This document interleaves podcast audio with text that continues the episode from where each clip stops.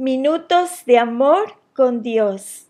El tema de hoy se llama Comida en la despensa. Hace poco, mi amiga Marcia, directora de la Escuela Cristiana para Sordos en Jamaica, escribió sobre una manera importante de ver las cosas.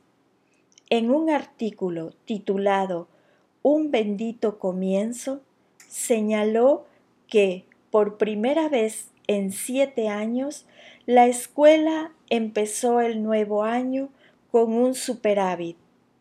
¿Y cuál es ese superávit? ¿Dinero en el banco? No. ¿Provisiones suficientes para todo el año? No. Simplemente alimentos en la despensa para un mes. Cuando uno está a cargo de alimentar con un presupuesto ajustado a 30 niños hambrientos, eso es muchísimo. Su nota iba acompañada de este versículo de Primera de Crónicas 16:34. Dad gracias al Señor, porque Él es bueno, porque para siempre es su misericordia. Año tras año, Marcia confía en la provisión de Dios para los niños y el personal de su escuela. Nunca tiene mucho de nada, sea agua, comida o artículos escolares. Sin embargo, siempre está agradecida por lo que el Señor le envía y continúa creyendo fielmente en que Él seguirá proveyendo.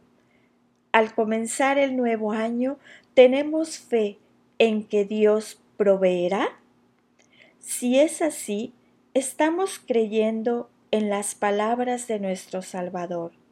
No os afanéis por vuestra vida, así que no os afanéis para el día de mañana. La preocupación no le quita la tristeza al mañana, le quita al hoy su fortaleza. Y la lectura se encuentra en el libro de Mateo 6, versículo 25.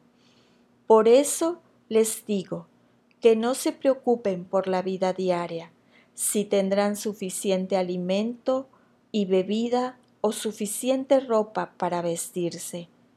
¿Acaso no es la vida más que la comida y el cuerpo más que la ropa? Amén.